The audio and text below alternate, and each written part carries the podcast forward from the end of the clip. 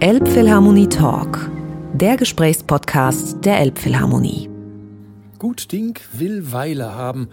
Kein Podcast in der schon recht ansehnlich langen Liste der Elbphilharmonie Talks hat so viele Telefonate, derart viel SMS hin und her, krankheitsbedingte Terminverschiebungen und sonstige kalendarische Feinabstimmung gebraucht wie dieser hier. Und bei keinem war der Abstand zwischen Aufnahme und Veröffentlichung so groß. Das macht aber gar nichts, denn das L4-Quartett, das ihr hier gesprächsweise und vollzählig näher kennenlernen werdet, ist gewissermaßen zeitlos unterwegs. Jedenfalls schwimmt es komplett gegen den Strom. Die vier, drei Musikerinnen, ein Musiker, müssen in dieser Formation nämlich gar nichts. Keiner macht ihnen irgendeinen Druck, weder ein Label, noch eine Agentur, noch ein Management. Sie organisieren alles selbst und zugegeben, dieses alles ist quantitativ sehr überschaubar. Werbung für ihre Konzerte via Facebook, Insta, TikTok? Och nö, warum denn? Die wollen nur spielen und auch nur da und nur dort, wo sie Lust drauf haben. Dabei sind sie ganz schön gut. Mika Minna Baeva und Jiwa Jin Mengel, Violinen, Alla Rutter, Viola und Philipp Wentrup, Cello, kommen aus vier verschiedenen Ländern mit vier verschiedenen Muttersprachen. Zusammengeführt hat sie der Dienst im NDR Elbphilharmonieorchester, dem Residenzorchester der Elbphilharmonie, wo sie jeweils an den mittleren bis hinteren Pulten ihrer jeweiligen Streichergruppe sitzen. Ihr L4-Quartett haben sie im Februar 2023 mit einem gewissen Aplomb nun ja nicht gerade auf die Welt gebracht, aber da hat es sich das erste Mal so richtig prominent in Szene gesetzt. Mit Homunculus, einem Stück des finnischen Komponisten und Dirigenten Esa Pekka Salonen. Da traten die vier vor vollbesetztem großen Saal auf die Bühne und nicht wenigen im Publikum fiel die Kinnlade runter, als sie hörten und miterlebten, mit wie viel Drive, Exzellenz und Leidenschaft diese kleine Band da unten zu Werke ging. Mir ging es nicht anders. Gleich wollte ich mich mit Ihnen zum Gespräch verabreden. Geklappt hat es dann im Mai und raus kommt der Talk jetzt, kurz bevor das L4-Quartett endlich mal wieder in Hamburg zu erleben ist. Und das gleich zweimal bei der NDR Off Elbphilharmonie Kammermusikreihe übelst unverstärkt. Im Bunker Feldstraße am 29. September mit der Pianistin Anna Winitskaya. Und am 11. Oktober dann mit dem Pianisten Hubert Rutkowski im kleinen Saal der Elbphilharmonie. Einzelheiten zum Programm findet ihr auf unserer Homepage elbphilharmonie.de. Ich bin Tom R. Schulz und wünsche viel Freude beim Zuhören. Eigentlich unfassbar. Wir leben alle in derselben Stadt und wir haben fünf Monate gebraucht, um einen gemeinsamen Termin für dieses Podcastgespräch zu finden. Aber heute, am Pfingstmontag, haben wir es geschafft. Ist das nicht großartig? Herzlich, herzlich willkommen, liebes L4-Quartett. Danke. Dankeschön. Vielen Dank. Sehr schön, dass ihr da seid. Ich habe euch gehört das erste Mal im Februar diesen Jahres mit einem Stück von Esa-Pekka Salonen im Rahmen des Vision Festivals Homunculus. Ich wusste natürlich, dass es euch gibt. Das L4-Quartett besteht aus vier Musikerinnen und Musikern, drei Musikerinnen und einem Musiker aus dem NDR Elbphilharmonie Orchester. Und ihr habt auch schon da und dort mal irgendwo gespielt, aber da war ich nicht dabei. Und dann sehe ich euch da im großen Saal todesmutig nach vorne in die Mitte kommen und dieses wirklich krasse Stück spielen. Und es war brillant es war wirklich über die Maßen brillant und ich war schwerstens beeindruckt und habe sofort beschlossen, ihr müsst irgendwie in meinen Podcast kommen. Das freut uns sehr. Danke. Das ist Philipp Wentrup, der Cellist, der da gerade gesprochen hat. Ich werde euch einfach nach und nach vorstellen, je nachdem, was ihr sagt oder was ihr erzählt. Und ich wüsste gerne vielleicht für den Anfang, was war das für ein Moment für euch? Da war das wirklich so todesmutig oder wart ihr so cool, weil ihr kennt die Bühne in und auswendig von Tausenden von Konzerten, die ihr da gespielt habt, aber als Quartett? Also ich würde sagen, es war schon sehr besonders. Natürlich kennen wir alle den Saal und die Bühne sehr gut. Ich glaube, unser Orchester, das NDR Philharmonie Orchester, spielt so oft in diesem Saal wie kaum ein anderes, würde ich jetzt einfach mal so behaupten. Aber in dieser Formation, also als Kammermusikensemble, dort aufzutreten, ist natürlich etwas sehr Besonderes, zumal Man wusste, dass dann unser Chefdirigent Alan Gilbert und einige hochgeschätzte Kollegen des Orchesters auch im Publikum saßen. Also man hatte das alles irgendwie auch im Hinterkopf und ist ja nicht so gewohnt daran, jetzt in, in kleiner Besetzung in diesem Saal zu spielen, was natürlich auch ja irgendwo andere Schwierigkeiten dann auch wieder mit sich bringt. Darf ich noch was dazu sagen? Sehr gerne. Und zwar Wir hören Mika. Mika ist Ihr Name. Alle da, ich darf Sie auch Mika nennen. Natürlich, klar. Ist einfacher. Gut, Ludmila Minibaeva eigentlich. Ne? In der Regel zweite Geige, mal erste Geige. Wechselt ihr? Wie macht ihr das? Wir wechseln ab und zu. Das Iwa meine Kollegin und Freundin, sie spielt fantastisch alles, was mit sehr viel Freiheit zu tun hat. Das sind meistens so moderne Stücke oder wir haben dann Piazzolla, Tango, Ballett für Streichquartett gespielt. Sie hat es hervorragend gemacht, als ob sie nichts anderes gespielt hätte in ihrem Leben. sie hält die ganze Zeit vor Scham äh, die Hand vors Gesicht, muss man dazu sagen. genau.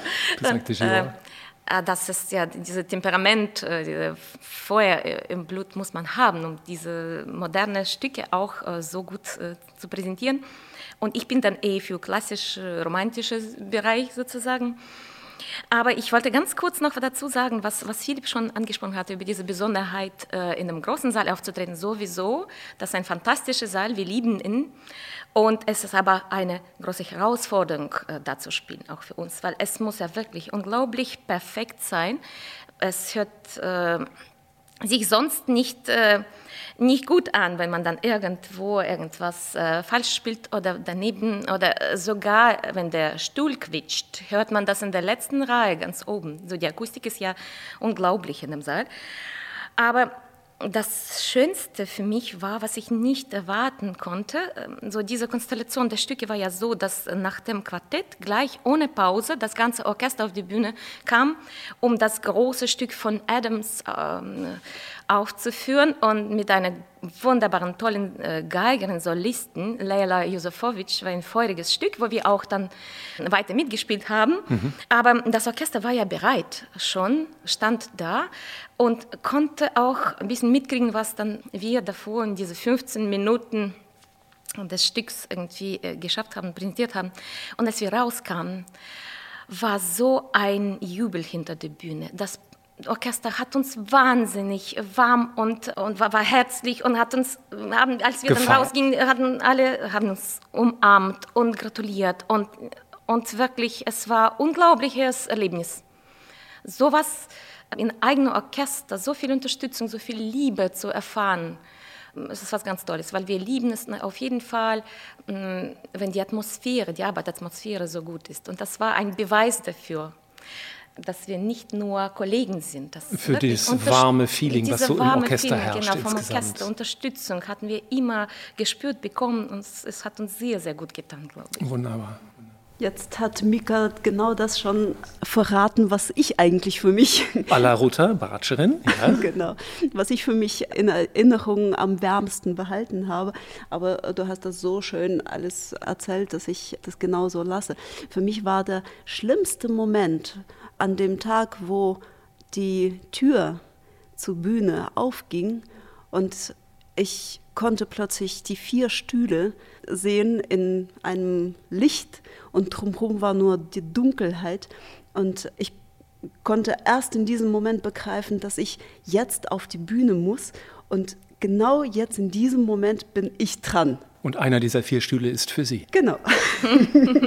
das war der schlimmste Moment, als wir uns dann hingesetzt haben und ich die lieben Gesichter meiner Kollegen äh, wiedersehen konnte, war ähm, für mich klar, gut, ab jetzt läuft alles wunderbar, es ist jetzt genau richtig. Aber dieser Moment, wo die Tür aufgeht, das war das Schlimmste, glaube ich, was ich äh, nicht im Leben erlebt habe, aber es äh, war auf jeden Fall der erschreckendste Moment.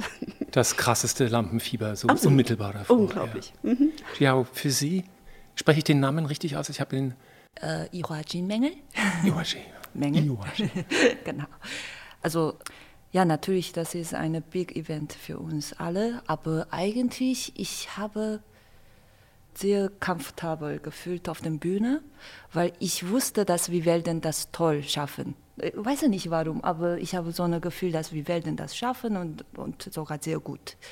Und auch eine Überraschung für mich in großer Saal. Wir haben gedacht, okay, so 2000 Leute, wir müssen viel spielen vielleicht, weil normalerweise ist für Orchester. Ne? Und wir waren nur viert und lassen wir dann vielleicht, äh, wir versuchen mit aller Kraft.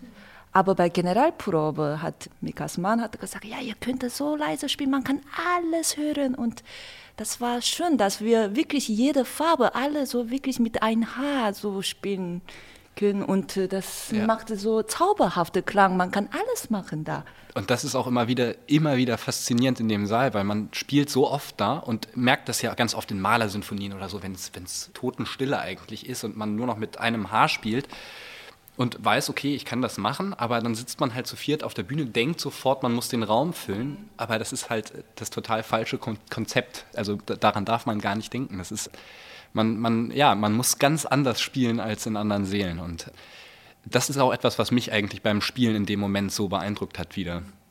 Dass dieser Raum gefüllt ist mit so vielen Menschen und man eigentlich trotzdem so intim sein kann. Und das ist ja auch wahrscheinlich zweischneidig, weil gerade wenn man intim spielt, dann hat man natürlich irgendwie dann das Gefühl, noch eher wird alles gehört, was vielleicht nicht ganz, jede eigene Unsicherheit überträgt sich auf den Bogen oder irgendwas blöd. Und wenn man aber richtig rein, wenn man Gas gibt sozusagen, dann ist es nicht so auffallend, oder? Das stimmt schon.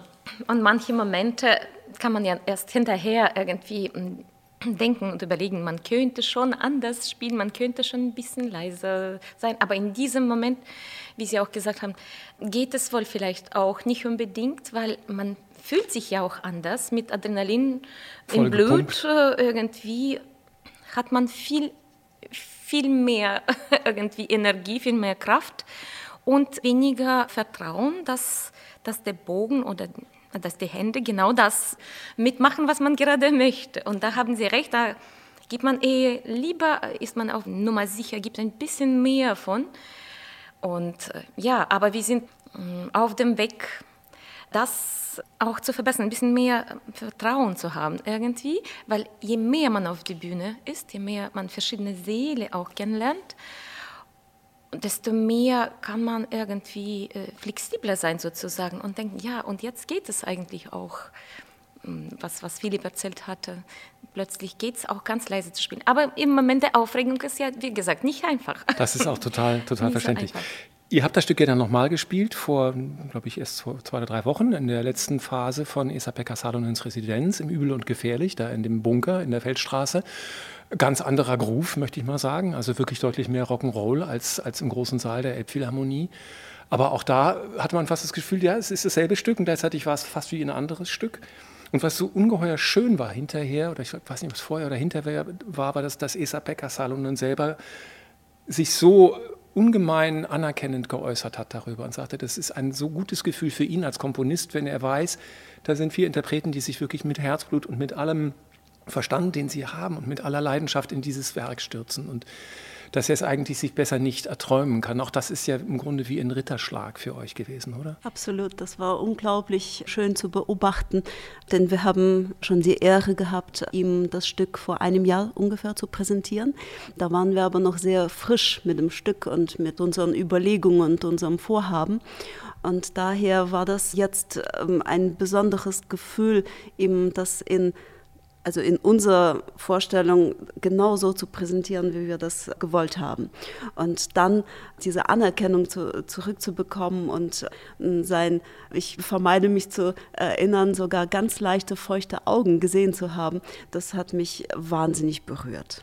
Sehr schön. Und hat er denn bei dieser ersten Probe oder dem ersten Kennenlernen mit eurer Interpretation viel kommentiert darüber oder gesagt, ja, so ist es schon ganz gut, aber macht mal so oder so? Oder hat er euch das weitgehend überlassen. Die Komponisten sind ja sehr unterschiedlich. Genau, deswegen am Anfang waren wir nicht so ganz sicher. Wir haben einfach gespielt und dann, ich habe nur, ah, der, der ist natürlich auch so, der spricht nicht so viel und wir waren auch sehr respektvoll und und dann habe ich nur eine Frage gestellt und wie, wie weit, wie viel Freiheit haben Sie in diesem Stück? Wie weit können, können Sie das schätzen? Ist das so genau geschrieben, diese Quintole?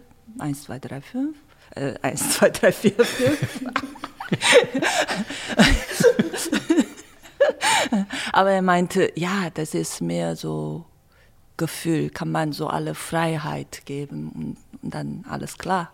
Dann haben wir so alle Freiheit, dann machen wir, was wir fühlen. Und das war die einzige, oder für mich war die wichtigste Tipp gewesen, ja. dass, okay, wir spielen mit Herz. Wir das ist ja eine Lizenz, die man dann bekommt. Genau. Ne? Dann sagt er, okay, nehmt das jetzt nicht so Millimeterpapier genau, genau. sondern ja. Aber das ist auch das Schöne. Also ich, ich glaube, uns ging das allen so. Wir, wir wurden angefragt, dieses Stück zu lernen, um es unverstärkt in der Konzertreihe des Orchesters, der Kammerkonzertreihe zu spielen.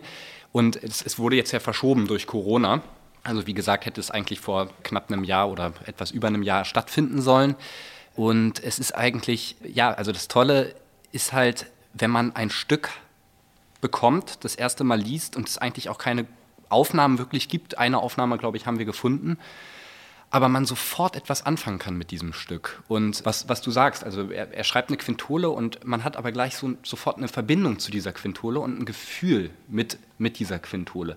Und das ist etwas, was mich persönlich und ich glaube uns alle irgendwie als, als Musiker jetzt, ja, was wir faszinierend finden an, an Salonen auch, wie er schreibt. Also, dass es sofort so nahbar ist und dass man sofort etwas mit der Musik anfangen kann und meint sie zu verstehen, auch äh, relativ schnell. Natürlich gibt es immer noch Elemente oder, oder Punkte in der Musik, die man, äh, wo, wo, man noch ein bisschen länger braucht, um sie zu greifen, aber man hat äh, irgendwie relativ schnellen Zugang.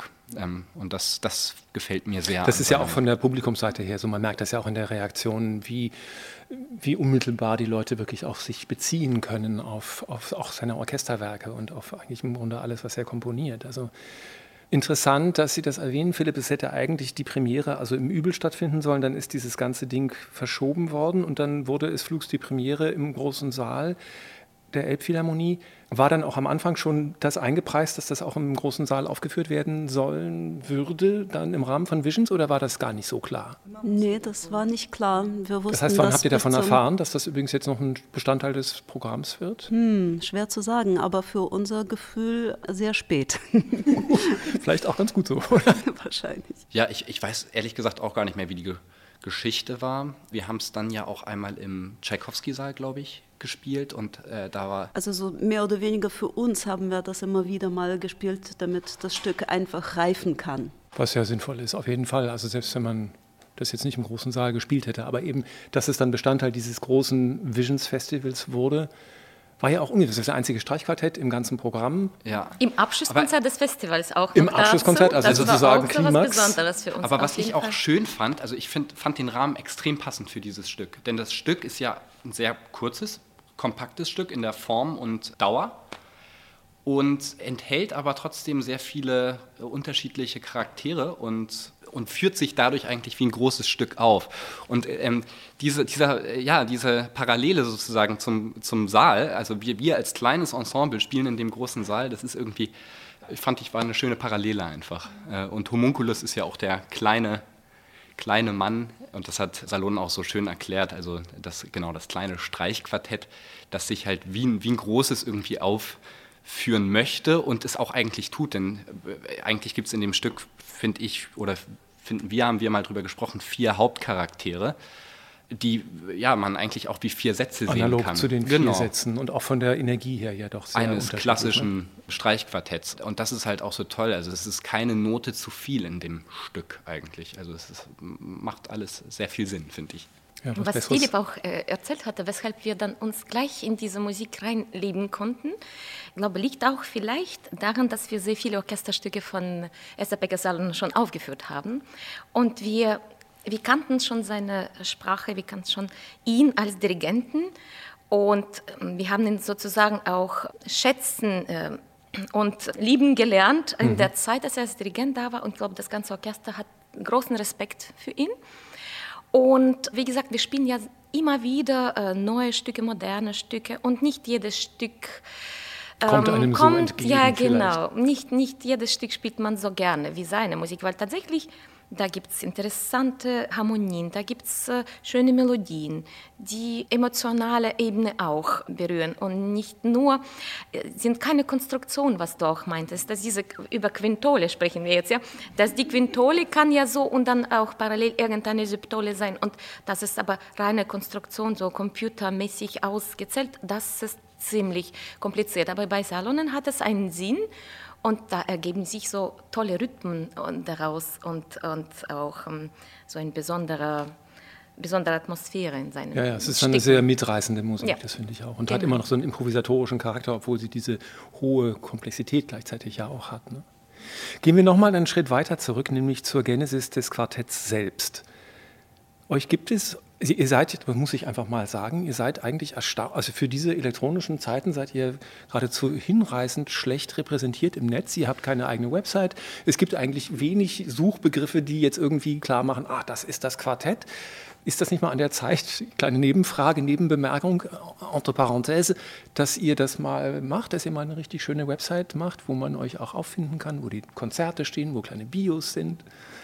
Hm. Ich äh, sehe in viele etwas zerquälte Gesichter gerade. Also ich habe gesagt, Anfang lassen wir so wirklich Spaß machen. Spaß ist unser Motto und wir machen das, weil wir wollen. Das ist das, so für Musik oder für so gemeinsam wirklich was Schönes oder so, ja. Deswegen, wir haben bis jetzt noch nicht für diese außerirdische Natürlich jetzt ist es Social Media Zeit und so weiter. Jeder möchte auch berühmte sein oder irgendwas so zeigen. Aber für uns war irgendwie da Innere, das war viel wichtiger. Deswegen haben wir bis jetzt noch nicht wirklich was da gemacht. Ist da so ein bisschen die Furcht dahinter, dass wenn man das jetzt in Anführungszeichen professionalisiert, dass dann vielleicht der Spaß leiden könnte? Ein ganz klein bisschen wäre bei mir tatsächlich ähm, die Sorge, dass man dann auf einmal gezwungen wird, hm, das einfach immer wieder das Gleiche zu präsentieren oder sich äh, immer äh, aufzuführen wie die äh, große Stars. Ähm, das liegt uns nicht. Ähm, das, ähm, wir sind wirklich einfach von Grund auf und ähm, durch und durch Musiker und nur für die Musik da. Und wenn äh, uns jemand hören möchte, dann kommt einfach gern ins Konzert. Und das Einzige, was wir tatsächlich machen, ist einfach nur die Organisation der Konzerte. Und da bin ich unglaublich Mika dankbar, weil sie die meiste Arbeit dafür übernimmt. Und dafür bin ich ja auch dankbar, dass wir dann immer wieder auf die Bühne kommen. Und das ist ähm, ganz, ganz großartig. Aber jetzt extra viel Arbeit ähm, für eine Sache reinstecken, die uns allen nicht liegt, sich selbst präsentieren. Das müsstet ihr ja nicht zwingend selbst machen. Es soll ja Leute geben, die sowas bauen für einen.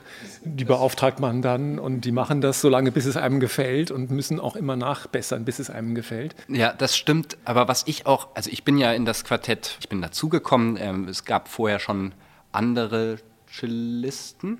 Ja, zwei, glaube ich, Vorgänger. Ja.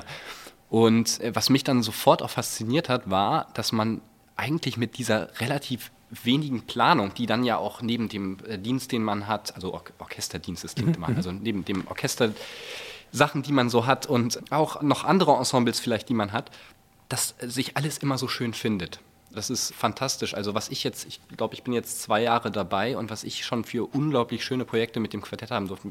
Im letzten Jahr waren wir auf einem wunderbaren Festival in Italien und ähm, es, kommen, es kommen immer wieder neue Sachen dazu. Jetzt das mit dieses Salonprojekt, nenne ich, nenn ich es mal, diese Beschäftigung mit dem Stück Homunculus ist mal einfach eine tolle, tolle Sache auch. Äh, wir, wir hatten die Möglichkeit, das aufzunehmen. Und ähm, jetzt im Oktober haben wir die Möglichkeit, über einen befreundeten Pianisten hier im kleinen Saal auch beim Chopin-Festival zu spielen. Auch wieder einen unbekannten Komponisten, Julius Zarepski, werden wir aufführen, das Klavierquintett.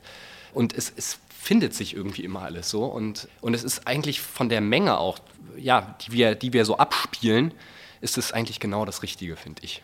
So, so wie es jetzt ist. Also ist da richtig Konsens im Quartett, dass es so bleiben möge?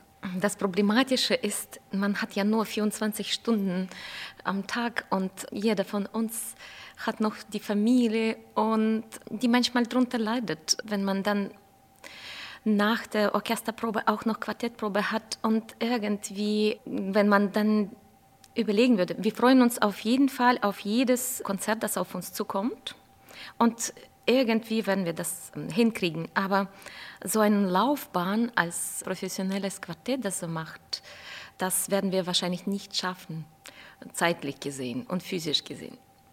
Aber so wie es im Moment läuft, ist gut wie gesagt, wir, wir freuen uns auch, dass im Orchester nicht nur wir, sondern auch andere Kollegen genauso leidenschaftlich die Kammermusik machen. Und ich finde, dass äh, wir sind stolz auf unser Orchester und wir, wir sind stolz auf unsere Kollegen. Und ich finde, das ist das Wichtigste und, und Schönste.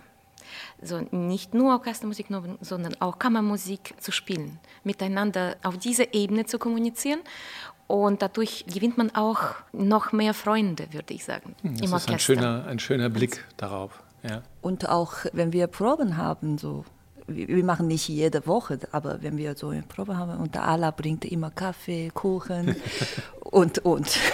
und dann wir, wir quatschen so halbe Stunde, ja, wie geht's und wie ist so und, und dann fangen wir mit Musik auch so mit Spaß, wir lachen viel, wir haben noch nicht irgendwie gestritten oder es ist immer so Freude. Das ist die wirklich der schönste für uns. Das ist natürlich total ideal eigentlich. Ne? Und man, man möchte nichts daran verändern, man möchte euch bloß nicht, also ich nehme jede äh, Empfehlung zurück, dass ihr jetzt einen Instagram-Account bräuchtet oder sowas. Weil man kennt das ja von anderen Quartetten, die das professionell betreiben, die sich vielleicht also auch gar nicht mehr riechen können, aber auf der Bühne knallt es trotzdem noch irgendwie und es ist irgendwie gut. Aber es ist ein menschlich äh, auserzählt, äh, um es vorsichtig zu formulieren. Und bei euch ist es eigentlich eher das Gegenteil. Und das hat auch so ein bisschen so eine, so eine Guerilla-Qualität. Man hat das Gefühl, die sind eigentlich unheimlich gut als Quartett, aber man merkt es eigentlich immer nur dann, wenn sie bam irgendwo aufpoppen und dann sind sie wieder verschwunden. So. Schönes Bild, ja. Das Sehr ist, schön. Das ist eigentlich sympathisch, finde ich. Also ja, ich hatte, ich hatte auch als Student, da macht man sich dann ja so Gedanken, was, wohin soll es gehen später. Und ähm, ich wollte eigentlich nie die Orchester, äh, das Orchesterspiel missen. Ich, also das war eigentlich immer mein Traum, ins Orchester zu gehen. Aber man macht sich dann natürlich schon auch Gedanken, weil man einfach sieht, wie viel es einem gibt, einem gibt Kammermusik zu machen, ob man nicht vielleicht doch das professionell und äh, hauptberuflich machen möchte. Aber ich bin, also ich muss sagen, persönlich einfach so glücklich, dass ich mich dagegen entschieden habe, nur davon zu leben. Ja, weil ich glaube, so wie es jetzt läuft, gibt es mir am meisten auch einfach. Also es ist keine verkrachte Kammermusik-Traum-Existenz, die sich jetzt irgendwie notgedrungen im Orchester wiederfindet und Überhaupt. Das, ne? ja, ja. Ich glaube, das ist das Höchste, auch um im Orchester so kammermusikalisch zu agieren mit den anderen Instrumenten. das Fall. gibt uns sehr, sehr viel. Wenn man dann wirklich versucht. Fürs Orchester je, auch, ja. Im Orchester, genau. Ja. Innerhalb des Orchesters, aber genau zu hören, was die andere, das andere Instrument macht. Das ist vervielfacht, auf jeden Fall. Aber ich finde, so die spielen auch wie eine Einheit immer. Das ist so toll an einem Orchester, dass sie so alle, so die Cellistengruppe zum Beispiel, die Bratsche-Gruppe, sie spielen wie einer, aber sie spielen eine schöne Melodie und wir wissen, das ist die Hauptmelodie, Hauptthema und wir müssen die begleiten. Das ist das nichts anderes als kammermusikalisch irgendwie zu denken. Und manche Dirigenten fordern das auch von uns, sagen das auch. Zum Beispiel Alan, unser Chefdirigent, Alan Gilbert, der sagt das auch immer wieder weil er selbst Geige und äh, Bratsche spielt und selber gerne Kammermusik spielt, sieht er auch genau so wie wir. Und das macht auch dann sehr viel Spaß. Also nicht jeder Dirigent ist dann äh, so eingestellt, ja. so, äh, so irgendwie mm, will das von dem Orchester haben. Und noch ein weiteres, was mir einfällt zu diesem etwas sonderbaren Guerilla-Bild. Es ist ja niemand von euch am ersten Pult. Das heißt, ihr kommt sozusagen aus den, in Anführungszeichen, hinteren Rängen, aus den hinteren Pulten und da ist dann plötzlich nochmal so eine, so eine kammermusikalische Präsenz, die die ganze Gruppe eben sozusagen auch nochmal von hinten irgendwie stärkt oder inspiriert. Und das ist, glaube ich, auch Ich gut. finde das auch ganz besonders angenehm und fast schon geheimnisvoll, wenn man, wie jetzt zum Beispiel gerade ich, also in der Reihe sozusagen am letzten Pult gesessen habe bei den Pratschen und auf der anderen Seite von der Bühne zum Beispiel Iwa beobachten konnte und in manchen Momenten ganz genau wusste, jetzt haben wir Kammermusik. Wir spielen jetzt zwar über Meter und Meter hinaus und mit äh, andere ja, Klangerzeuger hinweg äh, trotzdem Mitgliedern, aber wir haben jetzt Kammermusik.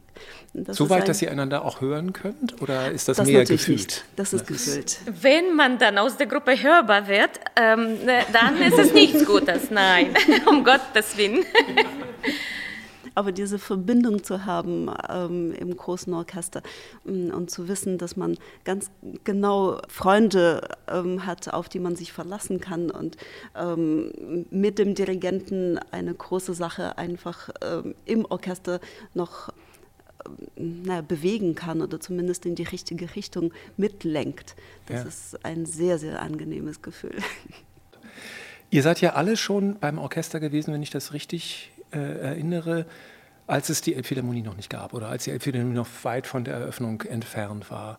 Wie würdet ihr für euch diesen Wechsel beschreiben? Es hat ja doch, glaube ich, unendlich viel mehr Arbeit eigentlich mit euch mit sich gebracht, jedenfalls viel, viel mehr Konzerte, viel mehr sozusagen Öffentlichkeit, weil ständig Leute euch zuhören bei eurer Arbeit. Äh, wie ist das? Ich kann ganz kurz was dazu sagen. Es war ein sehr großer Moment, den wir vor fünfeinhalb Jahren so fast. Ja, ja, ja sechs Jahre, sechseinhalb sind es schon. Sechseinhalb. Sechseinhalb Jahren, genau, ja, erlebt haben. Stimmt das sollte ich nochmal zurückblicken, weil es genau der Moment war, wo ich mit, mit unserer jüngsten Tochter schwanger war und eigentlich schon am Anfang des sechsten Monats Schwangerschaft darf man heutzutage nicht unbedingt weiter mitspielen wegen der Lautstärke. Ja, die im Orchester irgendwie manchmal so wirklich der Pegel der Lautstärke so sehr, sehr hoch ist und auch abends auftritt und so weiter. Aber ich habe, wenn man das offiziell nicht preisgibt, sozusagen, obwohl es natürlich nicht zu verbergen war, darf man weiterspielen. Und ich wollte unbedingt weiterspielen. Ich wollte auf jeden Fall das Eröffnungskonzert der Elbphilharmonie miterleben. Das, das ist auf jeden Fall was ganz Tolles, was Wichtiges gewesen, die ganze Phase des Kennenlernens des Saals. Ab September 15, äh, genau, äh, 16 dann reingehen und die ersten sein, die dieses Haus. Das war spannend, das war nicht immer leicht. Mhm. Und ja, aber wir waren die Ersten, wir waren sozusagen die Pioniere, die irgendwas entdeckt haben, auf Entdeckungsreise gingen. Und das, das wollte ich äh, auf jeden Preis mitmachen. Es hat auch sehr gut gelungen. Und dann hm, hatte ich schon ein bisschen Pause gehabt. Und, Für die ähm, jüngste Tochter? Genau, und dann aber immer wieder weiter als Aushilfe sozusagen im eigenen Orchester spielen dürfen. Das war auch eine große Ehre für mich, immer wieder. Und dann die Akustik des Saals jetzt sich so verändert hatte, kann man wohl sagen. Und zwar zum Guten auf jeden Fall, weil wir konnten am Anfang ähm, das nicht so ganz verstehen, welche Richtung das gehen soll, damit es noch schöner klingt. Und jetzt geht es ein bisschen von alleine schon so, dass der Saal äh, dankbarer geworden ist. Und oder die Akustik ist dankbarer für, für was, was wir dann als Orchester da präsentieren. Wir betreten jetzt sofort das Feld der Metaphysik, weil ich glaube, dass es allen so geht, dass sie den Eindruck haben, dass der Saal besser klingt. Yasuhisa Toyota würde sagen, ja natürlich, alle Säle klingen nach ein paar Jahren besser. Warum zum Teufel ist das so? Sind das nur die Cello-Stachel und die Bassstachel, die den Bühnenboden ein bisschen leitfähiger machen für Resonanz? Oder? Das ist bestimmt unser warmer Klang, der das Ganze füllt und nicht spurlos vor, vorübergeht. Ich würde jetzt mit Rupert Sheldrake sagen, es ist das morphogenetische Feld, das die ja. Musik selbst erzeugt. Ich glaube schon, dass es irgendwie auch ein Geben und Nehmen zwischen Orchester und Saal ist. Ich meine, jetzt abgesehen davon, es gibt fantastische Orchester, die hier nicht so oft spielen wie wir und die auch sich ganz schnell mit dem Saal irgendwie gefunden haben. Aber, also ich glaube unter anderem, dass Schwingungen schon sehr viel ausmachen. Also wenn man jetzt mit dem, mit dem Stachel, Cello-Stachel oder Kontrabassstachel in, in den Boden geht, das hat Toyota auch mit uns, wir haben uns einmal mit äh, ihm als Cello-Gruppe und mit der Bassgruppe zusammen getroffen und darüber gesprochen. Noch vor der Eröffnung oder hinterher? Das war äh, nach der Eröffnung tatsächlich. Und das hat er auch gesagt, dass das ganz klar ist, dass sich der Boden erstmal einschwingen muss. Und ehrlich gesagt, ich, ich habe auch das Gefühl, dass das stimmt. Als er mir das sagte, ich habe mich da vorher auch nicht so richtig mit beschäftigt, aber wann hat man mal so eine äh, Saaleröffnung, die Möglichkeit, äh, sowas mitzuerleben. Aber ich, irgendwie habe ich das Gefühl, dass, dass da sehr viel Wahrheit drin steckt. Und ich glaube einfach, ja, dass man den, den Saal vielleicht auch so ein bisschen warm spielen kann als Orchester und dadurch halt, ich habe von Geben und Nehmen gesagt, dass, dass man dadurch halt auch wieder was zurückbekommt und äh, den Saal vielleicht auch anders begreift. Mhm. Also ja, das ist jetzt sehr notwendigerweise relativ, bisschen, aber ja. Äh, ja. Und man sagt, dass der Gips aus dem dann das meiste Baumaterial dann im Saal äh, zu finden ist, der arbeitet auch. Man dachte, dass wir als Laie man dachte, Holz arbeitet sehr stark. Ja? Dann wird es im Laufe der Zeit, wie auch zum Beispiel die alten Instrumente, die man dann spielt, die verändern, äh, es wird, der Klang wird dann verändert. Aber dass der Gips auch so fähig ist, wussten wir nicht. Und der Herr Toyota, der hat es uns auch irgendwie mal erzählt, erklärt und gesagt, wartet mal ab, es wird anders klingen. Und man denkt auch sogar, dass der Staub, der Feinstaub spielt eine große Rolle. Wenn es alles so steril und, dis und äh, desinfiziert wird, weiß man ja auch. Dann bleibt der Klang auch steriler. Genau, und, genau, ja, dann ja. ist der Klang auch steriler, tatsächlich. Und ja, das tut nicht immer gut, auch den Menschen nicht gut. Das ist auch ne, für unser Orchester, das war immer eine so schöner Klang. Das war immer eine wichtigste oder spiel, hatte sehr große Rolle gespielt. Und dann dadurch, wenn man alles hört, dann jeder spielte natürlich jeder Ton noch schöner oder noch gepflegter. Für erste Geige besonders, weil wir spielen ganz hoch und da und man, manchmal kommt so ganz scharfer Klang und so.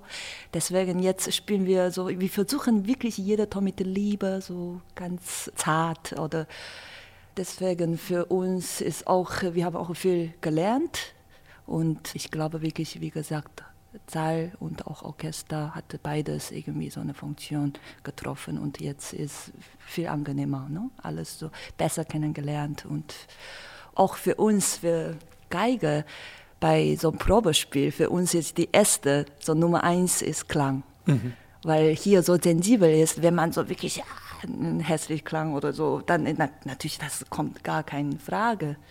Das ist natürlich eine große Anforderung an jeden, auch gerade dann unter dem ohnehin schon großen Stress des Probespiels, dann auch zu sagen, oh, in diesem Saal muss ich aber anders spielen als sonst, bis man das dann merkt. Und, äh, aber klar, das ist natürlich ein Indikator. Naja, die Probespiele finden ja nicht im Saal statt. Stimmt, die habt ihr nach also wie nur vor für die Solobläser hatten wir das Rolf Liebermann Studio macht ihr die Rolf Liebermann Studio, aber da hört man das auch irgendwie. Wie geht es jetzt fürs Quartett weiter? Ihr habt das vorhin erwähnt, Chopin Festival, das ist wann? Im September oder wann ist das? Wenn ich es noch richtig im Kopf habe, vom 5. bis zum 11. Oktober. Im Oktober. Und wir bilden dann unter anderem, glaube ich, das Abschlusskonzert mit dem Zarewski und Brahms Opus 34. Sehr schön. Und was gibt es noch für Gigs in diesem Jahr? Habt ihr also wir was? haben auch einen äh, gemeinsamen, inzwischen einen gemeinsamen Freund und Kollege, einen Pianisten, Hayo Chang, der äh, spielte auch sehr gerne mit uns äh, schon auf äh, zwei ähm, verschiedenen Festivals und ähm, hat die Idee, hat wir haben alle die Hoffnung, dass es auch zeitlich klappen wird. Buxtehude hatte sein Festival zum Beispiel, dass wir wieder zusammenkommen können und schöne Stücke für Klavier und Streichquartett, so heißt die äh, Klavierquintette, spielen können, zusammenspielen können. Das ist auch, was Ior dann auch erzählt hatte, dass wir dann eigentlich mh, mm, für die Musik ganz offen sind sozusagen. Und die Musik ist ja ist, ist unabhängig von der Besetzung. Die, was sich dann gerade anbietet, spielen wir sehr gern. Wir haben dann im letzten Konzert auch noch Sextett präsentiert äh, von äh, Dobrzinski, von einem polnischen Komponisten, so in Vergessenheit geratenes Stück. Und das war in der Sextettbesetzung gespielt, noch ein Cello und ein Kontrabass kam dazu. Und das erweitert eigentlich meiner Meinung nach auch unser musikalischer Horizont. Und wenn ein Pianist dazu kommt, finde ich das auch, auch ganz, ganz schön. Das heißt, wir sind ja, ja. zwar ein Quartett, aber wir spielen gerne mit. Offen mit, für alles. Offen für alles, genau. Wir haben, wir haben, auch damals mit Anna. Mit Anna Winitzke haben wir auch Klavierquintett. Wir haben ja so wirklich äh, schon viele, äh, viele Stücke sozusagen auf diese Art und Weise kennengelernt. Weinbergs Klavierquintett haben wir spielen können mit so einem tollen Pianisten, mit so tollen Pianisten, ja, großartig. Äh, Anne Winitzke zusammenzuspielen, das war auch habt ihr, ihr, habt ihr ihr Recital gehört? Sie ist ja eingesprungen für Polini. Also sie hat ja, das wirklich fantastisch gemacht, ganz, ganz wunderbar. Bestimmt. Und die Leute waren hingerissen, wirklich. Schwer beeindruckend. Es war ein gut gebautes Programm und es war ganz unauffällig mit César Franck begann es. Und das war eigentlich fast ein bisschen verträumt, wo man dachte, wer braucht Neoklassik, wenn man César Franck hören kann. Und dann wurde es immer, immer stärker und immer äh, kontrastschärfer und es war war fantastisch. Und sie war völlig unbeirrbar. Und dann ein, zum, zum, in der zweiten Zugabe noch ein Irrsinns-Chopin, wo alles stimmte und in unglaublicher Geschwindigkeit, aber, aber eben nicht so show-off-mäßig, sondern sie kann es einfach. Es ja, war, ja, ja. Es war wirklich äh, phänomenal. Ja, sie ist auch ein besonderer Mensch. Ich kenne sie seit sie 18 Jahre alt ist. Wir sind, so, wir sind befreundet mit ihr. Ach, schön, ja. Und das ist für mich auch immer faszinierend, in einem Menschen so eine Mischung zu sehen, so diese innere Stärke und gleichzeitig sie ist sehr weiblich und weich vom Charakter her. Sie ist sehr, sehr sympathischer Mensch. und sie ist auch, sie brennt für Musik. Und das, das macht sie umso. Und sie ist Mutter, sie hat Kinder. Sie, sie hat drei Kinder, ganz kleine. Ganz real. Ganz kleine. Wahnsinn, wirklich, wie sie das alles schafft. Und sie unterrichtet auch du in der auch, Hochschule. Mika. Du hast auch drei Kinder. ja, aber nicht in so einer Ja, wir sind Kollegen auch in der äh, Hochschule. Aber das ist dann, nee, ich, ich kann man nicht vergleichen, was die da alles schafft, meine Güte. Und toll, dass wir in Hamburg solche tolle Menschen haben. Und ich finde es wirklich beeindruckend, weil das ja auch für das Quartett bedeutet, ihr habt überhaupt keinen Stress, ihr müsst jetzt irgendwie die Heidenquartette spielen oder Mozart oder Beethoven, sondern ihr spielt, was ihr wollt im Grunde. Das ist beneidenswert. Erzähl mal über Debussy. Debussy-Stück, das war so ein Herzensstück von dir. Du wolltest, na sag, sag mal, Joa. Also jetzt sind wir gerade dabei, das Debussy-Stück zu üben, zu lernen, weil es nämlich auch eine Verbindung mit, äh, mit der Musik von Esa-Pekka Salonen hat. Er hat das auch selbst erwähnt bei der Probe, als wir dann zusammen gesprochen haben, dass Debussy ist für ihn auch ein Vorbild und er hat die Musik von ihm einfach äh, in seinem Herzen und tatsächlich, er hat in seiner Musik auch diese Farbigkeit, Farbpalette äh, von Impressionistische. Ja, Klangfarbe ganz, ganz stark. Ja. Genau, und mh, mm, dann dachte man, dass man die beiden Stücke sehr gut kombinieren könnte in einem Programm. Und, das äh, war die ursprüngliche Idee, Idee ne? Genau, ja. von dir. Genau.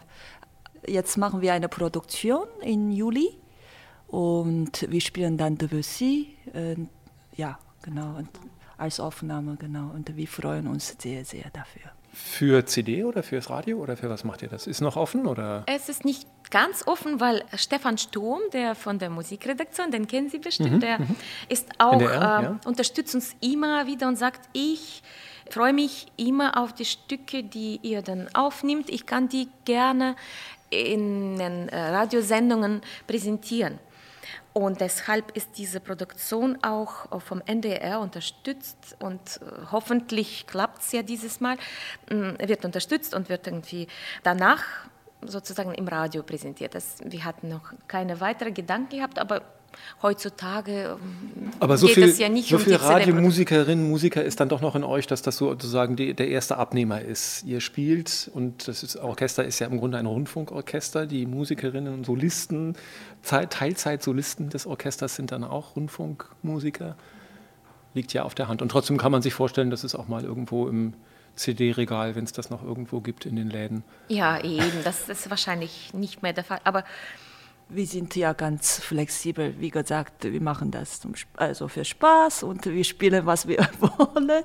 So, deswegen, wir denken nicht so viel, was so karrieremäßig. Wir machen einfach das und dann mal gucken, was kommt next und so. Und, und ich glaube, und das fand ich auch immer schon faszinierend, so wenn ich das äh, Quartett vorher gehört habe, als ich noch nicht mitgespielt habe, dieses ähm, ja, Suchen nach, äh, nach neuen, neuen Komponisten auch und ähm, äh, die, dieser, dieser Ehrgeiz auch, äh, ja, Stücke zu entdecken, die einfach äh, noch nicht so oft gespielt wurden und noch nicht zum Repertoire gehören. Also, und das ist das Schöne, wir müssen, wir müssen halt nicht uns darum sorgen, dass wir jetzt ähm, äh, Konzerte kriegen und äh, ob das Programm jetzt irgendwie in, der Reihe, in, in einer bestimmten Reihe mhm. akzeptiert wird oder nicht, sondern können eigentlich so unsere ganz in Ruhe unsere eigenen Programme schustern und ähm, und äh, haben so oder so die Möglichkeit, sie doch zu präsentieren auch. Und das ist, äh, das ist finde ich, irgendwie eine, eine großartige Möglichkeit für uns als Quartett. Dann wünsche ich euch ganz, ganz viel Spaß